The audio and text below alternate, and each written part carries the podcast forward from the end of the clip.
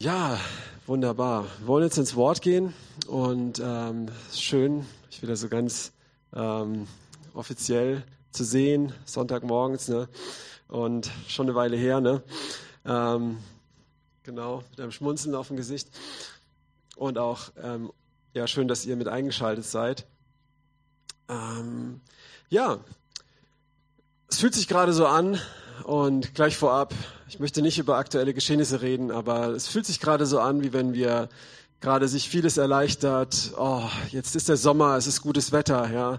Okay, gerade regnet's, aber das ist auch wichtig. Aber es fühlt sich an wie, du kannst wieder in den Badesee gehen, du kannst wieder in den Biergarten gehen, du kannst wieder treffen, das Leben geht wieder los. Oh, ist das schön und wow, toll, ne? Und ich erinnere mich, so vor einem Jahr war das ja auch schon mal so. Und damals habe ich auch schon gesagt, fall ja nicht in die Falle, dass du denkst, oh, hoffentlich wird wieder alles wie vorher. Ja, ich weiß noch, das habe ich im, im Mai letztes Jahr auch gepredigt. Ja, und darum geht es heute nicht direkt, aber ähm, es ist oft so, dass nach Krisen und Prüfungen man in der Gefahr steht, dass man einschläft. Zum Beispiel König David hatte das, als er viele Kriege gemacht hat und Frieden im Land hatte, das liest du bei vielen Königen und wir werden uns heute auch ein paar Könige in der Bibel anschauen. Als sie Frieden hatte, und es war Frieden im Land, sind sie träge geworden. Und bei David war es so, dass er irgendwann nicht mehr mit den Königen in den Krieg gezogen ist. Er hat die nackte Bathseba im Nachbargarten gesehen und hat Ehebruch und Mord begangen. Ja.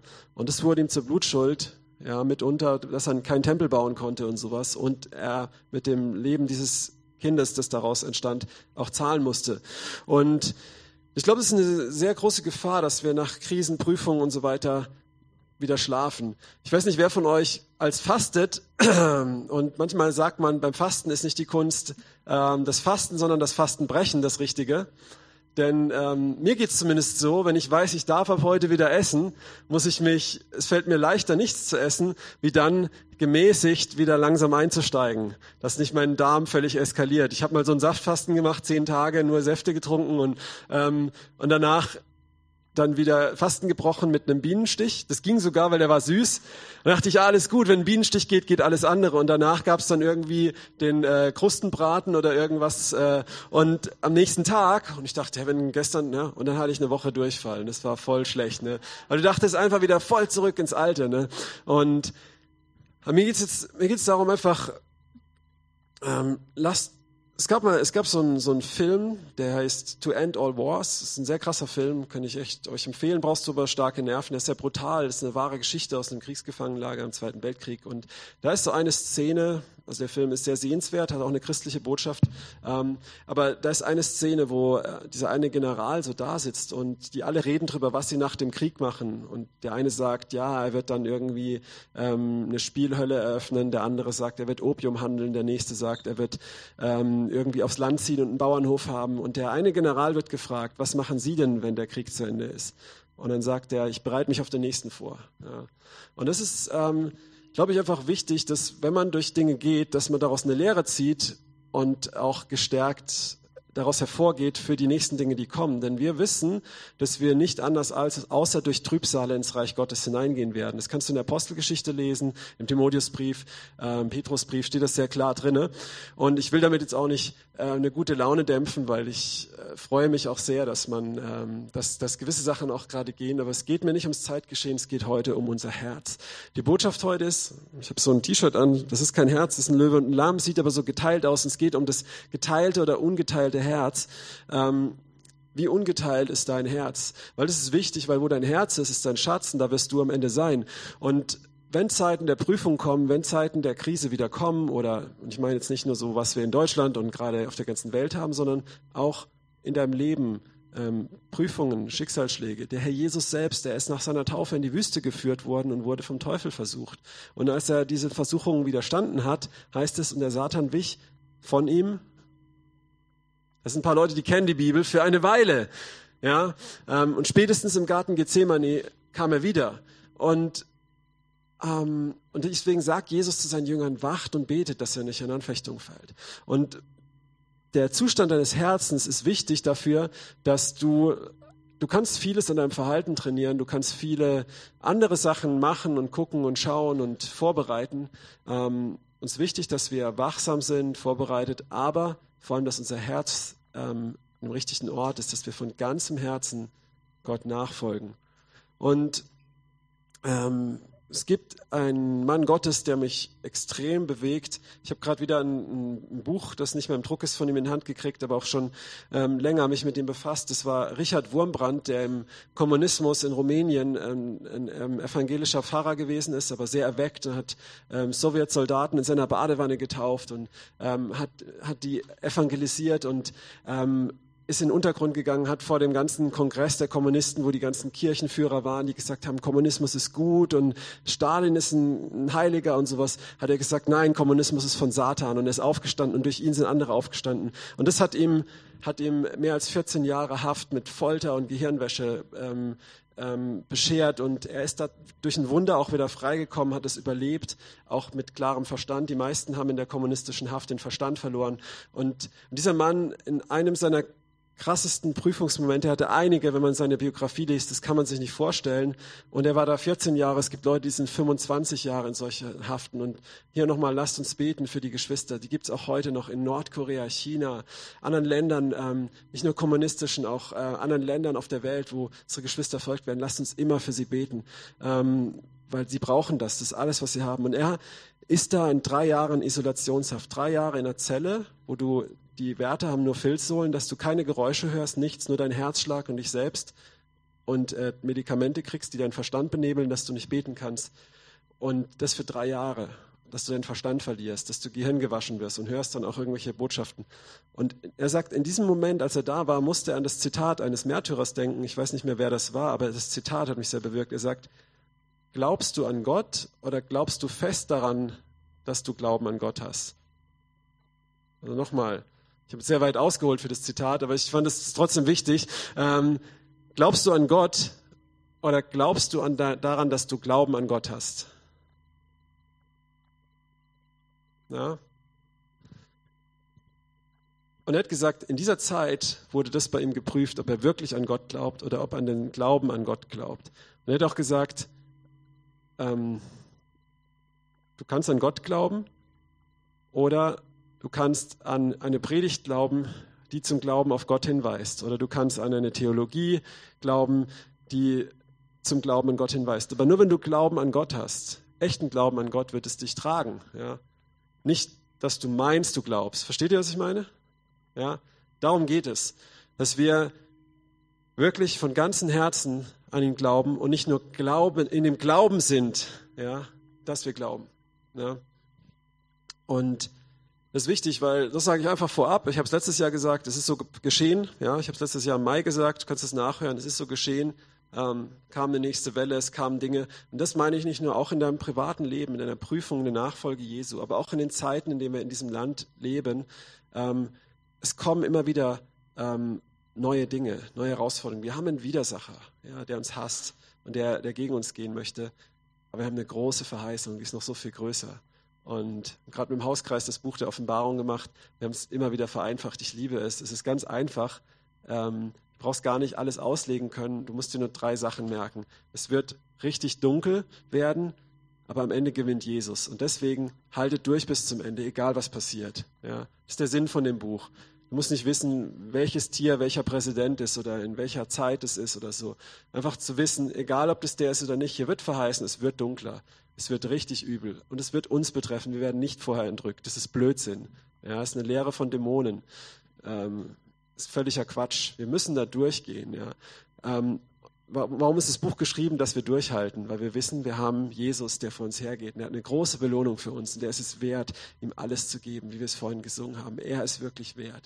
Er ist es wert. Aber glauben wir das wirklich? Oder sind wir nur in dem Glauben, dass wir das glauben? Und das ist eine große Gefahr. Ähm, Genau, und damit möchte ich jetzt einsteigen mit der Frage, wo steht dein Herz? Wir wollen uns die Bibel angucken, eine Stelle aus 2. Chronik, ähm, Kapitel 16, Vers 9. Das ist eine sehr starke Aussage, die mich schon sehr lange, seit ich gläubig bin, seit dem Anfang meines Glaubenslebens ähm, beschäftigt. Ähm, das kannst du hinter die Ohren schreiben. Denn Jahwes Augen oder die Augen des Herrn durchlaufen die ganze Erde, um sich mächtig zu erweisen an denen, deren Herz ungeteilt auf ihn gerichtet ist. Ja, mal machen wir mal hier einen Punkt. Nochmal. Denn die Augen des Herrn durchlaufen die ganze Erde, um sich mächtig zu erweisen an denen, deren Herz ungeteilt auf ihn gerichtet ist. Und dann geht's weiter. Denn hieran hast du töricht gehandelt, denn von nun an wirst du, wirst du Kriege haben. Dieser Vers ist Gottes Augen durchstreifen, heißt es auch in manchen Übersetzungen, durchwandern die ganze Erde und gucken auf die, die von ganzem Herzen ihm nachfolgen, die ihr ganzes Vertrauen auf ihn setzen. Und ähm, ich glaube, dass diese, diese Botschaft für uns alle wichtig ist, aber ich sage auch, dass sie auch für, sie ist auch für mich wichtig. ähm, ich glaube, du bist immer in diesem ähm, Prozess zu gucken, wo steht mein Herz. Aber es ist, und wir müssen das auch immer wieder dran erinnern. Wir haben vorhin was gehört von dem Beispiel von dem, mit den Rosen, dieses Bild von Marcel, vielen Dank, mit, mit den Rosen, wo auch die Disteln wachsen. Das kennen wir aus Lukas, äh, Lukas 8 mit dem Seemann, wo, wo die, das Unkraut mit dem guten Getreide wächst. Ja, das Getreide wächst, das ist da, ja, aber das ist auch Unkraut, das ist erstickt am Ende. Wenn du dich damit zufrieden gibst, wird am Ende keine Frucht da sein. Ja. Das ist krass. Und, und Unkraut wächst doch immer nach. Ist dir schon mal aufgefallen? Ja, jeder, der einen Garten hat oder eine Einfahrt, wo er eine Hausordnung hat, wo er Unkraut rausmachen muss, weiß das. Ja. Unkraut wächst nach. Und deswegen müssen wir auch immer wieder darüber schauen. Und dieser Vers, den wir gerade gelesen haben, äh, mit den Augen des Herrn, die dich durchstreifen, das ist von einem König aus der Bibel, König Asa. Der war ein König ähm, von Juda und er hatte eigentlich einen guten Start gehabt. Da gab es eine Situation, wo die ähm, Libyer und die Äthiopier ähm, gegen ihn in den Krieg gezogen sind und die hatten Streitwagen und waren supermächtig und er hat sich alleine auf Gott verlassen. Ich glaube, er hat auch gegen den König von Israel mal gekämpft, der auch in der Übermacht war, hat auch gegen den gewonnen, allein im Vertrauen auf Gott. Und dann nach einer Weile hat er Frieden im Land. Er baut Städte aus. Ja, es kommt ein Frieden, der aber ein falscher Frieden ist. Und by the way, das ist immer der Frieden, den die Welt sagt. Weltfrieden. Das ist nicht der Frieden, den Jesus gibt. Jesus gibt echten Frieden. Das ist ein falscher Frieden, ein trügerischer Frieden. Ähm, interessanterweise, viele reden von dem Dritten Weltkrieg, aber Jesus, an vielen Stellen, wenn er von seiner Wiederkunft redet, spricht er, dass alle denken, dann ist Frieden. Ne? Mal, ist auch interessant. Und dann kommen Dinge, aber egal. Dieser König Asa, in diesem falschen Frieden wird er bequem und dann bedrängen ihn, ähm, bedrängt ihn wieder irgendjemand. Ich glaube, die Syrer oder wer? Oder jemand anders. Und er wird, er holt die Syrer, glaube ich, zu Hilfe ähm, und er vertraut nicht mehr auf Gott, sondern auf militärische Kraft. Und dann kommt der Prophet zu ihm und sagt ihm, dass, dass er nicht von ganzem Herzen auf Gott mehr vertraut. Vielleicht kennst du es auch, dass du Dinge mit Gott getan hast, Sachen mit Gott erlebt hast, du hast ein Zeugnis. Aber wenn du mal ganz ehrlich bist, und jetzt geh mal kurz in dich rein, könntest du jetzt aufstehen und ein Zeugnis, aus, ein frisches Zeugnis, das noch frisch ist, ne? nicht so Trockenäpfel oder so Trockenfrüchte, sondern frisch noch, ja, ähm, könntest du jetzt, hättest du jetzt ein frisches Zeugnis, wo du Gott vertraut hast, wo du aufs Wasser gegangen bist oder so. Ja, und mir geht es immer wieder so, wenn ich mir die Frage stelle, stell sie dir mal. Hättest du jetzt ein Zeugnis hier vorzugehen, zu sagen, da habe ich meinem Gott vertraut, ja, habe ich einen Schritt gegangen, ähm, ich habe ihn erlebt die Woche, richtig krass. Also ich meine, es ist auch, auch manchmal, ich möchte jetzt keine Beispiele machen, ne, aber ich meine wirklich was, wo, wo du ihn erlebt hast und es dich was gekostet hat. Ja. Und oft ist es so, er hat so angefangen, aber das ist lange zurück und er gibt sich damit zufrieden und er fängt an, weise zu werden. Ja. Weil wenn du als Christ neu bekehrt bist, dann bist du immer feurig und machst unvernünftige Sachen und Gott segnet es, weil er über deine Dummheit hinwegschaut. Aber wenn du dann älter bist, dann bist du weise und besonnen ja, und faul und ungläubig. Ja, so. Ähm, natürlich gibt's auch im Alter eine gewisse Reife. Ich bin ja noch jünger wie viele auch hier, aber auch im Wandel mit Jesus, ähm, wo du, wo du auch reifst und gewisse Sachen nicht mehr so hitzköpfig machst, aber trotzdem hab, haben wir, ähm, sind wir nicht dazu gerufen, ähm, dass wir dann uns irgendwann nur noch auf unseren Verstand verlassen sollen. Und er macht das und er vertraut nicht mehr ganz auf Gott. Er denkt, Gott hat mir den ganzen Reichtum gegeben und mit diesem Reichtum kann ich jetzt den König von Syrien bezahlen, dass er mir hilft. Ähm, oder ihm ein Lösegeld geben, dass er mich in Ruhe lässt. Und das funktioniert nicht. Hier ist nicht sein ganzes Herz und er wird deswegen Krieg haben. Ein anderes Beispiel, auf das wir schauen wollen, ist wieder ein König, diesmal ein König von Israel, von dem Nordreich. Und das ist König Joas. oder Joasch in manchen Übersetzungen. 2. Chronik 13, Vers 18 bis 19. Lasst uns das mal schauen. Ganz kurz, hier wird dieser König auch von dem König der Assyrer bedrängt. Er möchte Krieg gegen ihn führen, das ist ein mächtiger König und er geht zu dem Propheten Elisa, der kurz davor ist zu sterben, bevor der quasi weg ist, weil er hat viele Wunder gewirkt, möchte er sich nochmal einen Segen holen. Und er sagt, es ist ja gut, er kommt ja im Prinzip, er wendet sich an Gott, ja, über den Propheten. Und der Prophet Elisa sagt, nimm einen Pfeil und schieß ihn Richtung Norden aus dem Fenster, Richtung Syrien, ja. Und er macht das und Elisa sagt, wunderbar, Gott wird dir einen Sieg geben. Und dann sagt er, nimm die restlichen Pfeile, und jetzt kommt unser Text. Und er sprach, nimm die Pfeile, die restlichen, und er nahm sie und er sprach zu dem König von Israel, schlage sie auf die Erde. Und er schlug dreimal und er hielt inne. Also wahrscheinlich hat er gedacht, so aus dem Fenster schießen, klar, das ist cool, aber auf den Boden schlagen, wie ein Bekloppter, na gut, ich mach's mal. Zufrieden? So. Und jetzt geht's weiter. Es ist sehr heftig. Da war der Mann Gottes zornig über ihn und sprach, Du hättest fünf oder sechsmal schlagen sollen, dann würdest du die Syrer bis zur Vernichtung geschlagen haben. Nun wirst du die Syrer aber nur dreimal schlagen. Das ist ziemlich krass. Ähm, also hier geht es nicht darum in Zukunft, wie hart du irgendwas auf den Tisch legst beim Beten, deine Hand auf den Tisch haust und dabei brichst oder so. Darum geht's nicht, sondern es geht darum, es hat sich so das Herz von diesem König Joas gezeigt der Prophet sagt, mach das im Gehorsam. Ähm, und mir geht es oft auch so, ja. Geh dahin predigen jetzt. Und ich weiß, okay, ich gehe predigen. Zweimal ist das Minimum, was ich machen muss. Dann mache ich jetzt zweimal und danach gehe ich. Also auf der Straße zum Beispiel. Ne? So. Ähm, und so war es auch bei ihm. Ne? Er nimmt die Pfeile und er sagt, okay, gut, ist ein bisschen peinlich jetzt, aber gut, mache ich halt. Ne? Eins, zwei, drei. Zufrieden? Kann ich gehen? Und es offenbart sein Herz. Was ist in seinem Herzen? Er vertraut nicht von ganzem Herzen auf Gott, sondern eigentlich, ähm, er macht es halbherzig.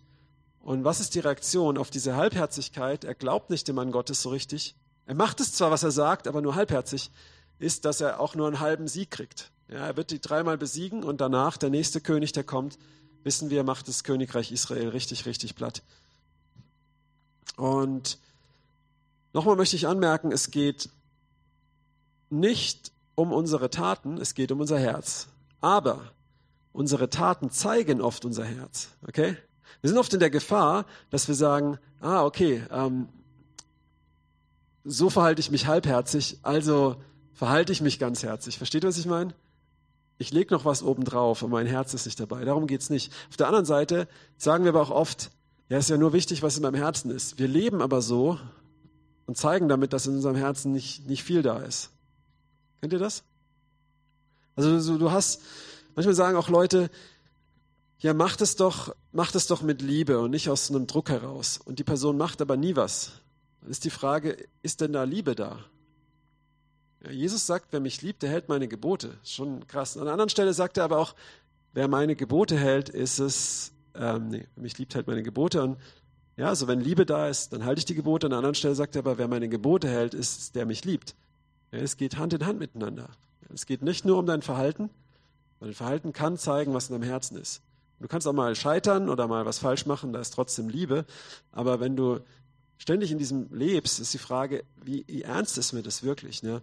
Und ähm, gehen wir mal durch ein paar Beispiele. Ja, ähm, wenn ich für einen Kranken bete, ich möchte im nächsten Moment auch schon sagen, was er dann alles für Tabletten nehmen kann, dass es gut wird. Ganz ehrlich. Und danach sage ich, ich hatte voll Glauben und Gott hatte nicht geheilt. Dann ist es nicht von ganzem Herzen, dann brauche ich mich nicht wundern, wenn da nichts passiert. Ja. Ich habe mal für einen Blinden gebetet und wollte ihm schon im nächsten Moment sagen, warum es nicht funktioniert. Und dann sagte er, er konnte wieder sehen. Aber wisst ihr was? Der hatte den Glauben, nicht ich, in dieser Situation. Ja. Es gab auch mal eine Situation, da hatte ich den Glauben, aber ja. Andere Sache ist deine Gebetszeit. Ja. Wie, wie ist es denn da in der Gebetszeit? Wie oft haben wir denn so, ähm, wir wissen, wir sind Christen, wir müssen beten, also machen wir das auch. Dann lesen wir so unseren Text durch, morgens in der Bibel, beten unsere Liste runter, denken, sind im Kopf schon mit dem, was wir jetzt endlich machen können, gucken auf die Uhr, wir haben uns einen Timer auf 15 Minuten gestellt, sind rum, tschüss. Wie Fred Feuerstein, ne? Ja, aber da war du und weg. So. Und das ist, dann machen wir zwar, was gesagt wird, dann sind wir wieder, wieder König. Eins, zwei, drei. Zufrieden, tschüss. Ja. Und es ist ja nicht, dass wir Gott mit Gebet berieseln müssen, wie mit so Weihrauch, wie beim Götzendienst, ne? sondern das ist eine, ist eine Beziehung. Und Jesus sagt ja auch selbst, wacht und betet, dass ihr nicht in Anfechtung fällt. Das ist ja auch was Wichtiges für uns, aber vor allem ist es auch was, ist eine Beziehung zum Gott, der uns liebt, der Freundschaft mit uns haben möchte. Und ähm, ich weiß nicht, mit meiner Frau gucke ich jetzt nicht ständig auf die Uhr, wenn ich mit ihr rede, oder mit einem Kumpel, wenn ich mich mit dem treffe, den ich lange nicht gesehen habe, oder sowas. Ne? Oder du hättest eine Audienz bei irgendeinem Superstar, den du total cool findest, oder irgendjemanden, den du schon immer mal sprechen wolltest, da würdest du auch nicht auf die Uhr gucken. Ne?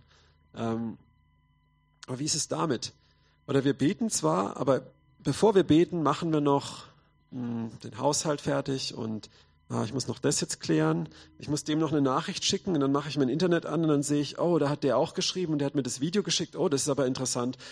Ah, und jetzt habe ich nur noch 20 Minuten für Gott. Aber hey, 20 Minuten sind auch nicht schlecht. Versteht ihr, was ich meine? Ja. Oder wie ist es mit unseren Prioritäten? Ja. Ist, ist, es zeigt oft auch, wie ist unser ganzes Herz? Wie sind unsere Prioritäten? Ähm, ist da Jesus an der ersten Stelle oder, oder halt nicht? Ähm, Mache ich meinen Tagesablauf immer zuerst alle möglichen anderen Sachen und dann Jesus oder halt nicht? Wenn ich die Wahl habe, das zu machen, was schön ist oder das zu machen, was richtig ist, was, was wähle ich dann? Versuche ich dann noch was Schönes zu machen, wo den Anschein von richtig hat? Ja? Und Genau. Ähm, wie ist es, wenn wir manchmal wie so Götzen in unserem Leben haben? Wenn wir, wenn wir Dinge haben, wo wir, ähm, wo uns so, so wichtig sind und damit wir die behalten können, beten wir noch ein bisschen länger. Steht, was ich meine? Wie ist dann unser Herz? Ich war mal in einer Situation, ähm, ich habe früher geskatet und es ist überhaupt nichts Schlechtes. Ich habe das Beispiel auch schon ein paar Mal erzählt. Inliner, Inline-Skaten, Inline-Skating, Rollerblading, wie auch immer, so auf so Halfpipes und habe da so Saltos gemacht und so und auch Contests mitgefahren. Das war immer so, habe ich als Jugendlicher angefangen und irgendwann mal aufgehört und dann wieder angefangen und hat jetzt Geld, um mir gutes Zeug zu kaufen. Richtig Spaß gemacht und auch wieder so Jugendfreunde getroffen. Richtig cool. Ähm, da habe ich mich gefühlt wie ein Fisch im Wasser irgendwie merke ich, es ist nicht nur der Sport, es ist ein richtiger Götze. So, in meinem Herzen hängt da so viel, meine Identität, alles hängt da dran. Und das Krasse war, wie wenn Gott sagt, so, ich, ich spüre, das ist nicht richtig. Und was mache ich dann als Reaktion? Ich evangelisiere mehr. Ich sage, hey Gott, hier, und ich bete mehr, damit ich das noch behalten kann. Ja. So, hier habe ich mein Verhalten versucht zu verändern, aber mein Herz war nicht richtig. Ne? Und das Krasse ist einfach, weißt du, Gott ist kein Spielverderber, er ist kein Asketenmönch, Treiber oder sowas. Er ist ein guter Vater und er möchte nicht, dass wir in den Fallstrick geraten. Er möchte, dass wir, ähm, dass wir so wandeln wie er, dass wir in der Fülle leben, dass wir ähm, am Ende bei ihm ankommen auch. Ne? Es gibt so vieles, wo uns davon abhalten möchte. Und wir lesen es sehr oft, dass es Leuten zum Fallstrick wird in der Bibel. Wir haben das vorhin gelesen bei dem König Asa, dass er sich angefangen hat, auf was anderes zu verlassen und der Prophet sagt, und deswegen wirst du ab jetzt Krieg haben und keinen Frieden mehr. Ne? Und Gott möchte das nicht. Er möchte, dass dein ganzes Herz, dass du mit ganzem Herzen ihm folgst. Und ich sag dir was, das ist immer wieder eine neue Entscheidung. Eigentlich jeden Tag neu. Deswegen sagt Jesus jeden Tag, nimm dein Kreuz auf dich. Ja, und ich sage das auch nicht als jemand, der das, ich habe das schon oft gemacht, diese Entscheidung, und ich muss es immer wieder neu treffen. Und es sind ganz verschiedene Bereiche in deinem Leben. Ja. Und es geht auch nicht darum, dass du durchdrehst und versuchst, dich zu scannen, aber ganz ehrlich, während ich gerade spreche, weiß wahrscheinlich jeder, wo gerade der schwarze Fleck bei ihm ist, vielleicht, oder? Weiß vielleicht jeder irgendwo, okay, der Bereich, ouch, oder der Bereich, ouch. Ähm, und den Bereich habe ich auch. Ja. Es geht darum, dass wir, ähm, dass wir, dass wir wieder, wieder neu dahin kommen, dass mein ganzes Herz, nicht nur meine äußere Erscheinung oder drei Viertel oder sonst was, sondern alles ähm, auf ihn gerichtet sind. So dass, wenn wir in die Krise kommen, dass wir wie dieser Richard Wurmbrand wissen, wir glauben an Gott und wir glauben nicht nur, dass wir glauben, dass wir nicht einer Täuschung unterliegen. Wir wollen uns jetzt mal eine Stelle angucken, wo jemand einer Täuschung unterliegt und das steht in Offenbarung 3, Vers 15 bis 21. hier ist es von der Gemeinde in Laodicea die Rede. Da sagt Jesus zu dieser Gemeinde, ich kenne deine Werke, du bist weder kalt noch warm. Ach, dass du weder kalt wärst oder warm wärst. Aber weil du lau bist, ah nee, Moment mal, das ist schon zu weit. Kannst du Vers, ähm, das ist schon zu weit. Vers, ah doch, nee, ist es richtig. Genau. Ähm, also, wer, weil du lau bist und weder kalt noch warm, so werde ich dich ausspeien aus meinem Munde. Immer weiter. Und jetzt kommt's, weil du sagst, ich bin reich, ich bin reich geworden, ich bedarf nichts. Ähm, und du weißt nicht, dass du elend, jämmerlich, arm, blind und bloß bist. Dann geht's weiter. Ich rate dir, von mir Gold zu kaufen, geläutet im Feuer, auf das du reich werdest, weiße Kleider, auf das du begleitet werdest und die Schande deiner Blöße nicht offenbar werde. Und Augensalbe, deine Augen zu salben, auf das du sehen mögst. Ich überführe und züchtige so viele ich liebe. Sei nun eifrig und tu Buße. Sieh, ich stehe an der Tür und klopfe an. Wenn jemand meine Stimme hört und die Tür auftut, zu dem werde ich eingehen und das Abendmahl oder Abendbrot mit ihm essen und er mit mir. Und hier lesen wir von dieser Gemeinde und das sind natürlich nur die anderen, nicht wir, nein, aber da ist jemand, der ist auch einer Täuschung unterlegen. Er denkt, das ist alles in Ordnung. Und da ist auch nicht völlig kalt, da ist auch eine Wärme, aber es ist lauwarm. Und Jesus sagt, das spucke ich aus. Das ist richtig krass, ne? Und das Krasse ist ja auch, Jesus sagt es nicht, um sie fertig zu machen, sondern er sagt, ich weise die zurecht, die ich liebe. Ja? Ich möchte, dass du nicht deine Blöße offenbart wirst. Ich möchte nicht, dass du auf die Schnauze fällst. Ich möchte, das Buch der Offenbarung, dass du am Ende ankommst. Ja. Das, wird, das sind Briefe an Gemeinden, die durch große Trübsal gehen müssen. Ja. Und diese, und die schickt Jesus Zurechtweisung, damit sie durch diese Trübsal durchkommen und am Ende überwinden. Und das siehst du immer in diesen Briefen, was der Siegespreis ist, mit ihm auf dem Thron zu sitzen. Das ist bei dieser Gemeinde, die Krone des Lebens zu kriegen, den Namen des Lebens nicht ausradiert zu bekommen aus dem Buch des Lebens und so weiter. Und ähm, ja, und das möchte Jesus, dass wir nicht in so einen, so einen Fallstrick geraten, dass wir nicht denken, es ist, es ist alles gut, wir glauben und dann kommt die Stunde der Krise und dann ähm, haben wir auf einem wackeligen Fundament gebaut. Und deswegen weist uns immer wieder zurecht. Ich fand es so krass, was George gesagt hat, dass er da erkannt hat, boah, ich habe, es kostet viel Demut, sowas zu erkennen und sowas noch von vorne zu sagen. Ja, ich hab, wenn ich Leute sehe und keine Liebe für sie habe und nicht erkenne, dass Jesus für sie gestorben ist, habe ich das Evangelium nicht verstanden. Ja, und, und George ist reif und er ist lang mit Jesus unterwegs. Ne? Auch ich bin oft an solchen Punkten. Das ist so, so wichtig. Wir lesen es in Matthäus 5, habe ich letztes Mal im Livestream gesprochen.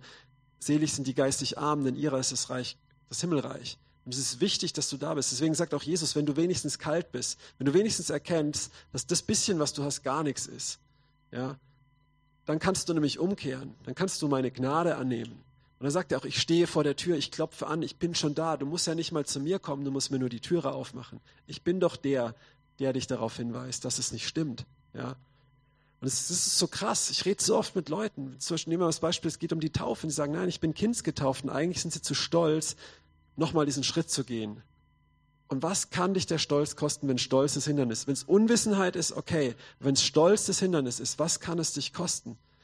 Oft redest du mit Leuten und es geht um irgendwelche Themen, irgendwas zu bekennen. Und dann denken sie, ja, aber es wäre peinlich, das vor allen zu sagen. Aber es ist vielleicht lebensrettend, es ist lebensnotwendig, ja. Und ja, das, das, das möchte Gott nicht. Willst du so weiterleben? Will ich so weiterleben? Immer wieder komme ich auch an so Phasen in meinem Leben, ja, wo ich saß vorhin vom Gottesdienst auf der Bank draußen an dem Fluss, habe so gebetet und gucke in den Himmel und sage, Gott spricht zu mir. Und das Wetter war so grau und zugezogen. Und es kam mir so, ja, die Sonne scheint gerade nicht, es regnet. Und es ist super wichtig, dass auch die Pflanzen jetzt wieder wachsen und nicht vertrocknen. Ich glaube, das ist so super wichtig, dass wir auch immer wieder Phasen haben, wo eben nicht die Sonne scheint, wo wir geistig arm sind, wo Dinge in unserem Herzen noch offenbar werden, wo wir nicht von ganzem Herzen nachfolgen. Und das Krasse, wir lesen es ja bei dem König Asa, der hat das ja gemacht, ja, aber dann ist er davon abgewichen. Es ist langsam eingeschlafen. wie so ein Feuer. Wir reden auch vom Feuer des Heiligen Geistes und das Feuer Gottes in uns. Wenn Feuer, weißt du, so wie Unkraut wächst, glimmt ein Feuer ab langsam. Und du musst es wieder neu anfachen. Und das Tolle ist ja letztendlich, dass Gott das Feuer anfacht, aber du musst ihn ranlassen, du musst die Tür aufmachen. Ja, wenn er an der Tür steht und anklopft.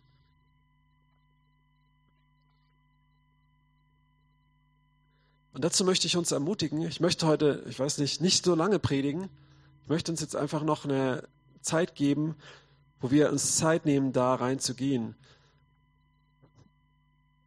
Ich weiß nicht, ob du hier sitzt und merkst, es trifft bei dir zu. Ja? Ich denke, wenn man ehrlich ist, trifft es irgendwo an dem Punkt bei jedem zu. Gott möchte uns immer wieder neu dahin bringen, dass unser Herz ungeteilt bei ihm ist. Danach durchstreift er die Erde. Und du musst jetzt nicht in der Nase bohren, bis es blutet. Also du musst jetzt nicht, wenn du denkst, okay, das spricht mich jetzt gar nicht an, du musst du nicht krampfhaft überlegen. Aber wenn du merkst, okay, irgendwo da ist, da ist was, boah, äh, dann, dann kehr, kehr da um. Vielleicht machst du Dinge, du machst sie sogar gut und treu. Und das ist krasse. Ne? Ich bin Pastor und dann denkst du mal, der Pastor ist super geistlich und so. Bin ich auch, ja. Aber seid ihr auch, ja. sind wir alle, okay. Ähm, wenn wir Jesus nachfolgen, sind wir geistlich, sind wir nämlich von neuem geboren. Aber der Punkt ist der, ähm, du hast da oft so diesen Stempel, ja, ähm, der, der macht es so und so. Und Leute sehen dich von außen und sagen, wow, krass. Und das ist eine ganz große Falle, dass du dann denkst, ja, weil die Leute denken, bei mir ist alles in Ordnung, ist alles in Ordnung. Ja? Ähm, und es ist auch wichtig, dass du denkst, dass, dass dir bewusst wird, oder ich mache viel für Gott, ich mache viel Dienste, ich mache das, oh, ich, ich, ich bin hier, äh, ich, ich helfe, ich leite einen Hauskreis, ich mache das und das und das und das. Ja, ja, lesen wir alles, dass Leute vor Jesus stehen und sagen, wir haben doch das und das gemacht, Dämonen ausgetrieben, prophezeit und Wunder gewirkt. Und Jesus sagt, ich habe euch aber nicht gekannt, weg mit euch. Ja, ist schlecht. Und, und das, ist eine, das ist eine krasse Gefahr, ja. Warum? Weil, weil das Herz vielleicht nicht da ist. Vielleicht, du machst Dienst nach Vorschrift, du bist kalt geworden. Lesen wir in einer anderen Gemeinde, auch in der Offenbarung. Ihr habt die, ist die, ist die erste Gemeinde, die erwähnt wird, Offenbarung 2, Vers 1 und folgende, die Gemeinde von ähm, Ephesus. wenn du den Epheserbrief liest, die waren richtig gut drauf, ja. Ähm, und auch in der Apostelgeschichte, wie die Gemeinde gegründet wurde von Paulus, Apostelgeschichte 19, da ging es richtig ab. Die ganze Provinz Asien hat das Wort Gottes durch diese Männer gehört, die der Paulus da gementort hat. Und aber trotzdem sagt dann ein paar Jahrzehnte später, schreibt Jesus durch den Johannes an den Brief vor, sagt, ihr habt die erste Liebe verlassen. Und wenn ihr nicht davon umkehrt, dann werde ich kommen und eure Leuchter wegräumen. Das ist richtig krass, ja. Und, und das sagt er auch wiederum nicht, um sie fertig zu machen, sondern um sie standhaft zu machen, dass sie überwinden, weil er sie liebt, ja. Ähm, ich bin erst mit meinen Kindern unterwegs, jeder, der Kinder hat, weiß das. Ähm, und und manchmal, ich sage, geh nicht auf die Straße und sie rennen doch auf die Straße. Und dann kommt auch ein Brüller aus meinem Mund. Warum? Weil ich mein Kind zum Weinen bringen will? Nein. Weil ich nicht will, dass es überfahren wird. Ja? Und warum mache ich das? Weil ich mein Kind liebe. Ja? Ein liebender Vater will nicht, dass sein Kind überfahren wird. Ja? Ähm, und danach nehme ich es auch in den Arm und kuschel das. Weil es meine Herzenshaltung. Ich würde mein Leben für meine Kinder geben. Und Jesus hat sein Leben für uns gegeben. Er ist Mensch geworden für uns, dass wir umkehren dürfen bei unserer Bekehrung und danach immer und immer wieder. Dass wir uns die Füße waschen können. Wir sind schon rein um des Wortes willen. Du brauchst nicht mit Verdammnis immer kämpfen, bin ich jetzt gerettet oder nicht. Du bist gerettet, ja. Natürlich, ähm, wenn du beständig in Sünde lebst und alles, kannst du aus dieser Rettung auch irgendwann dich aber mit aller Kraft wieder rauskatapultieren. Aber das Tolle ist, du kannst doch auch immer wieder umkehren. Die Tür ist immer wieder offen. Ja. Das lesen wir immer wieder in der Bibel, die krassesten Leute, habe ich auch schon oft gepredigt, die Isabel in der Offenbarung, der König Ahab, all diese Leute sind umgekehrt und Gott hat ihnen nochmal die Tür aufgemacht. Das ist so krass, ja. Und, und das ist so das, das Tolle. Wenn wir das erkennen, können wir uns verstecken, können wir versuchen, noch mehr zu machen, so wie ich damals mit dem Skaten und dann noch mehr evangelisieren. Aber wenn du ehrlich bist, merkst, hörst du, wie Gott lacht darüber. so, so, dein Ernst. Ähm, und oder du kehrst um, sagst einfach, okay, ich kapituliere, wie es vorhin der Dietfried gesagt hat. Das war so, so stark. Ne? Wenn Gott wartet, dass wir einfach mal kapitulieren. Weil selig sind die geistig Armen, Matthäus 5, Vers 3. In ihrer ist das Reich der Himmel. Ähm, weil sie nicht ihre eigenen Reichtum haben, sondern Jesus ihr einzigster Reichtum ist. Und zu sagen, okay, und ich kehre um, Jesus, und bei mir ist die Liebe kalt geworden. Ich bin lauwarm geworden. Ich, ich habe da Götzen. Dinge sind mir wichtiger geworden. Das Unkraut ist gewachsen. Ich mache das halbherzig. Wenn ich irgendwie bete oder so, ist es nur noch so. Tschüss. Ja. All diese Dinge. Lasst uns, lasst uns das, lasst uns davon umkehren, solange wir in dieser Gnadenzeit sind. Ne? Ich sagte, in der Krise, das ist so krass und das fand ich auch ähm, das hat auch dieser äh, Richard Wurmbrand sagt das auch. Der, wenn du im Gefängnis bist, ist es zu, äh, zu spät, dich auf Gefangenschaft und Gehirnwäsche vorzubereiten. Ja. Und ich meine jetzt nicht, dass wir alle in ein Gefängnis kommen, also, aber wir werden alle in Krisen kommen. Ich kenne Leute, die vom Glauben abgefallen sind, ja. Und da war Friedenszeit und da waren gewisse kleine Sachen und die haben gesagt, das ist nicht schlimm. Und die kleinen Füchse verderben den Weinbau. Und dann kam die Krise und dann waren diese Dinge halt, es war halt richtig krass. Und Gott gibt Gnade und manche kehren auch wieder um, aber manche auch nicht, weil sie ihr Herz so sehr verhärten. Weil sie vorher auch nicht darauf geschaut haben. Ja. Und da lasst uns jetzt reingehen. Ähm, es geht nicht um unsere Taten, es geht um unser Herz. Unser, aber Taten zeigen unser Herz. Es geht um unser Herz. Komm zu ihm und kehre um. Also mach jetzt nicht noch mehr, versuch nicht dein Verhalten zu verändern, um Gott was vorzuspielen und dir selber ähm, und noch lauwarmer zu werden oder wie noch erkaltetere Liebe zu haben und noch mehr zu eifern, sondern kehr um. Wie geht es? Du kommst zu ihm. Er steht vor der Tür und er klopft vielleicht an. Vielleicht merkst du es gerade, es ist bei mir der Fall. Und er klopft an und dann mach ihm auf. Sag einfach, hier bin ich, komm rein. Bekenn das einfach vor ihm. Ah, habe ich schon gemacht, bringt nichts. Dann mach's wieder. Es bringt überhaupt nichts, wenn du es nicht mehr machst oder wegläufst. Ja. Ähm, weißt du, äh, wenn du einen Versicherungsvertreter hast, der den Bausparvertrag oder irgendwas oder in, in irgendwas für deinen Hausbau oder so macht, dann ist dein, ha dein, Haus auch nicht finanziert beim ersten Mal, wo du ihm die Tür aufmachst. Der muss ein paar Mal kommen. Ja. Ähm, ich mag sowas nicht, aber es kam jetzt als Beispiel. Ja. Und ähm, Genauso ist es auch manchmal, manchmal bei Jesus. Dann machst du ihm halt wieder die Tür auf. Ja. Kehr um zu ihm, bitte den Heiligen Geist, das zu übernehmen. Dafür ist Jesus gestorben. Dafür ist er gestorben, dass wir ihn mit ganzem Herzen lieben können. Dass wir nicht getrennt mehr sind von unserer, von unserer Sünde und diesen Dingen. Das heißt aber, wir müssen zu ihm kommen. Ja. Und ähm, wenn das so Dinge sind, wo wir, merken, unser Herz ist nicht ganz bei Gott, jetzt ist eine Zeit des Friedens, komm jetzt zu ihm. Jetzt, wo es Tag ist. Jesus sagt auch, ich wandle, ich wirke beim Tag. Aber irgendwann kommt die Nacht und dann ist das Licht nicht mehr bei euch. Und dann werdet ihr in der Dunkelheit umhertappen. Und deswegen kommt zu ihm, solange der Tag ist, ja. Und prüf dich immer wieder und kehr um. Ich merke das auch immer wieder. Ich habe Zeiten, wo ich Kranken die Hände auflege ich erwarte, es geschieht und ich denke nicht an Kompromisse. Und dann habe ich wieder Zeiten, wo ich, wo ich ihnen erkläre, ja, und hier hast du vielleicht da und da und äh, sollst du mehr auf deine na, achten und das oder nimm mal das und so. Und dann habe ich auch wieder Zeiten, wo Gott mich wieder aufwacht und es kommt wieder. Ja? Und das ist wichtig, dass, dass wir da immer wieder uns äh, erlauben, äh, ihm erlauben, da reinzukommen. Ne? Und ähm, ihn wieder von ganzem Herzen suchen. Matthäus 6, 33. Trachtet zuerst nach dem Reich Gottes, wird durch alles andere hinzugetan werden. An allererster Stelle. Ja, wenn mein Verhalten, mein, mein, mein Herz zeigt und ich zum Beispiel immer als letztes vom Tag bete, dann zeigt das auch irgendwie, was Gott und Gebet für einen Stellenwert hat bei mir. Ja?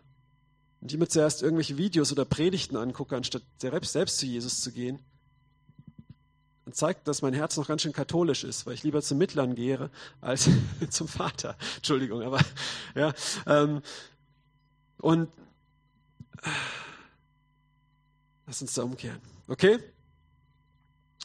Ich möchte schließen mit der Frage und dann werden wir in Kleingruppen gehen, wenn ihr im Livestream sind. Wir schalten den ab, weil es dann auch nicht mehr interessant ist für euch, was hier im Raum geschieht. Aber wenn ihr es mit Leuten guckt im Livestream, dann geht in diese Kleingruppe, bleibt in der, nehmt euch jetzt einfach nochmal Zeit und sprecht darüber, wo ist es bei euch, bekennt das voreinander, äh, wenn ihr die Freiheit habt und betet füreinander.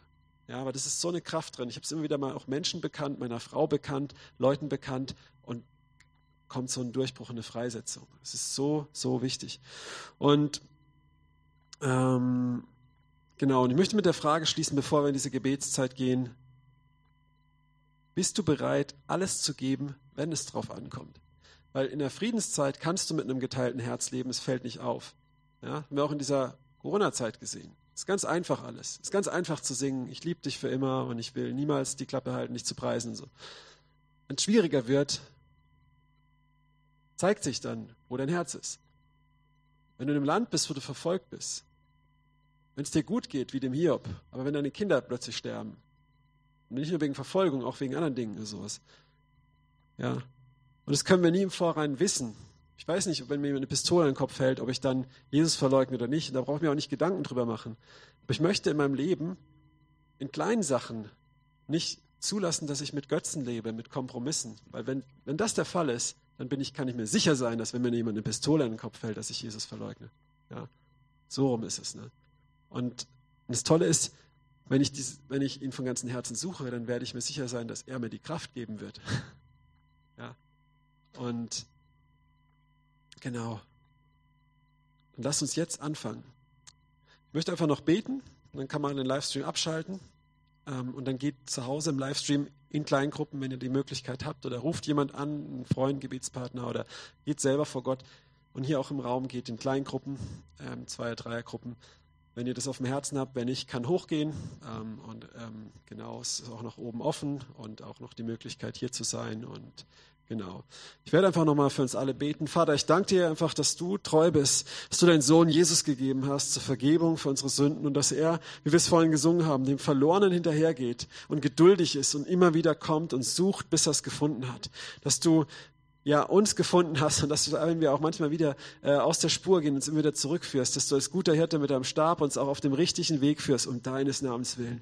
Du bist gut und wir verlassen uns nicht auf unsere, äh, unsere Gerechtigkeit, sondern auf deine. Wir preisen dich, Herr, dass du einen Plan hast, dass hier wirklich eine Versammlung von Überwindern ist, die du gebrauchst, wirklich in, in, in jeder Zeit, in, in, in Licht und in der Finsternis zu leuchten, Herr Jesus. Und ja, wir kommen jetzt vor dich einfach und legen alle Makeln, die du uns bewusst machst, wo du uns offenbarst, hin vor dich, dass du sie wegnimmst und uns hilfst, umzukehren, Jesus. Komm jetzt mit deiner Kraft, deinem Feuer, Heiliger Geist, überführe.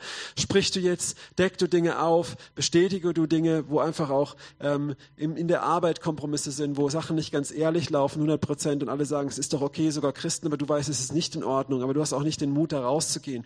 Dann geh da raus, tu diesen Schritt, ähm, folg Jesus nach, wo du in Beziehungen bist, auch in Beziehungen Beziehungen, wo du weißt, die sind nicht gesund für dich. Du bist, ähm, bist in Beziehung mit einem anderen Geschlecht, nur freundschaftlich, nur geistig, das und das, aber es ist nicht gut. Und der Herr sagt dir es immer wieder, aber du meinst, nee, das kriege ich alles schon hin, es passiert ja nichts. Geh da raus. Ja, wo, wo Dinge sind, wo du, ähm, wo du gibst und gibst und machst, aber dein Herz ist eigentlich bitter auf Gott. Hör auf, dieses ganze Zeug zu tun, mit deinem Mund zu bekennen, aber Gib diese Bitterkeit, schütte sie aus vor Gott und kehre um davon. Herr, ich bete jetzt, dass du kommst in all die Situationen, dass du jetzt selber überführst, Heiliger Geist, ähm, dass du freisetzt, dass jetzt auch Freiheit kommt ähm, bei den Leuten, die jetzt von zu Hause schauen oder auch von hier in Jesu mächtigen Namen. Herr, geh mit uns in diese Woche, setz uns frei, lass uns Zeugnis sein, Salz und Licht sein, dir von ganzem Herzen folgen, dir von ganzem Herzen folgen, mit Freude folgen. Dient dem Herrn mit Freuden, nicht mit Zwang, nicht weil wir es müssen, nicht wie der ältere Bruder vom verlorenen Sohn, sondern mit Freuden. In Jesu mächtigen mächtigen Namen, in Jesu mächtigen Namen. Amen.